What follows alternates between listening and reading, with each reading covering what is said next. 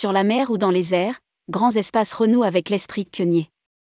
Dès 2027, Grands Espaces proposera des croisières aériennes en dirigeable.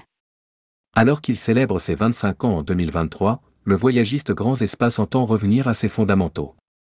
Connu comme un pionnier des voyages d'expédition dans les zones polaires, il compte poursuivre dans cette voie avec l'arrivée d'un premier bateau en propre dès 2026, mais aussi en affrétant un dirigeable dès 2027.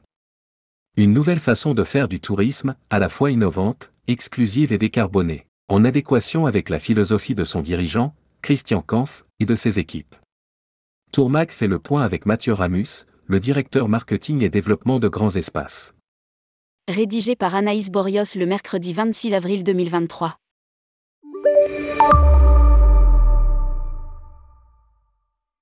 Grands Espaces à rassembler, mi-avril à Beaune, ses équipes, à la fois les permanents basés au siège et les guides, pour échanger autour de thématiques, mais aussi pour aborder l'avenir de l'entreprise. Il faut dire que le voyagiste souffle 25 bougies en 2023 et que son fondateur, Christian Kampf, célèbre également 50 ans d'exploration polaire.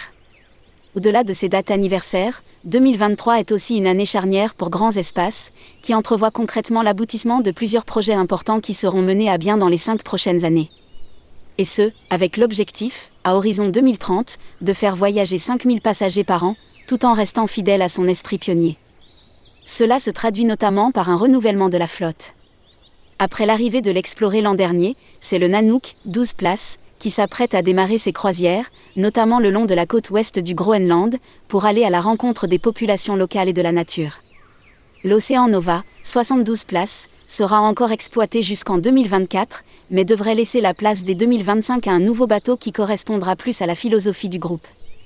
Nous souhaitons proposer des bateaux plus petits et plus innovants technologiquement, notamment en matière de propulsion. Indique Mathieu Ramus, le directeur marketing et développement de Grands Espaces. Nous voulons décarboner au maximum nos opérations avec des bateaux à propulsion vélique ou hybride électrique, en tous cas en trouvant les meilleurs mix énergétiques pour proposer un tourisme doux. Deux nouveaux bateaux de moins de 50 places dès 2026. Le virage le plus important interviendra d'ici trois ans, avec le lancement d'une compagnie de gestion maritime et l'arrivée d'un navire en propre prévu en 2026 ou 2027. Nous sommes en train de terminer la levée de fonds pour lancer la construction de ce bateau de moins de 50 places, qui sera à 85% décarboné car doté d'un système de propulsion innovante. Commente Mathieu Ramus. Il sera le premier bateau de la flotte Grands Espaces. Un second devrait suivre assez rapidement. Avec cet investissement, Grands Espaces veut pouvoir enfin disposer d'un navire qui corresponde à son esprit de voyage.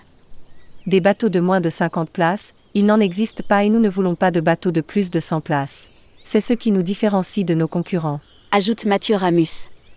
Par ailleurs, le groupe travaille à un partenariat avec une ingénieure et un chantier dont il est l'un des partenaires privilégiés, sur un projet de bateau de moins de 50 places, que Grands Espaces va gérer pour le marché francophone. Ce navire est extrêmement innovant, doté d'une propulsion vélique et photovoltaïque, lui permettant d'avoir une activité jusqu'à 90% décarbonée dans les régions polaires. Commente le directeur marketing. Grands Espaces devrait commencer l'exploitation de ce navire en 2025 ou en 2026. Le bateau n'étant pas sorti, nous ne l'avons pas encore commercialisé. Poursuit-il. Lire aussi, Grands Espaces, le tourisme pour sensibiliser à la beauté de la nature. Des croisières aériennes à bord de dirigeables dès 2027. Quant à 2027, elle signera l'arrivée d'un nouveau pan d'activité pour le groupe, avec le développement de croisières aériennes à bord de dirigeables. Il s'agira de voyages couplés à des mini-croisières. Les passagers pourront passer une nuit à bord du dirigeable, sur des voyages organisés dans les zones polaires, tout en sachant que notre objectif est d'étaler l'activité en Europe, et même ailleurs au Moyen-Orient ou en Afrique. Explique Mathieu Ramus. Une nouvelle structure, liée à grands espaces, devrait être montée afin de gérer l'exploitation liée à ces voyages en dirigeable en partenariat avec la compagnie britannique Airlandais, qui met à disposition le ballon et l'équipage, Grands Espaces affrétera donc un premier dirigeable à l'année et se chargera des itinéraires, de la création et de l'accompagnement des voyages. Un second dirigeable pourrait être commercialisé dans la foulée pour développer cette activité. Avec ce projet ambitieux, Grands Espaces veut proposer un nouveau style de tourisme, qui n'existe pas aujourd'hui, à la fois lent et de contemplation et des voyages extrêmement exclusifs et uniques en leur genre complète Mathieu Ramus. Nous serons, au début, les seuls à les proposer. Nous sommes persuadés que c'est un nouveau style de tourisme qui saura trouver un marché assez fort et qu'il y aura des opportunités qui nous permettront de l'exploiter au maximum. La communication doit débuter dans les prochains mois, avec un objectif de commercialisation début 2024. Un nouveau style de tourisme lent, de contemplation et exclusif. Tourisme doux, exclusif et innovant, telle est la feuille de route de grands espaces d'ici à 2030. Grands Espaces a été pionnier dans les voyages polaires francophones dans les années 90. Aujourd'hui, nous voulons redevenir pionniers à la fois sur les bateaux exploités, dans les types de destinations proposées, mais aussi dans la manière dont on va visiter ces destinations. Résume Mathieu Ramus. Pour cela, le voyagiste espère bien que les clients seront au rendez-vous. Mais pour l'heure, la reprise se fait progressivement et les ventes davantage en dernière minute qu'avant la pandémie. Nous avons une visibilité un peu plus difficile, avec des ventes 6 à 12 mois avant le départ, alors qu'avant elles étaient plutôt de l'ordre de 12 à 18 mois. Constate Mathieu Ramus.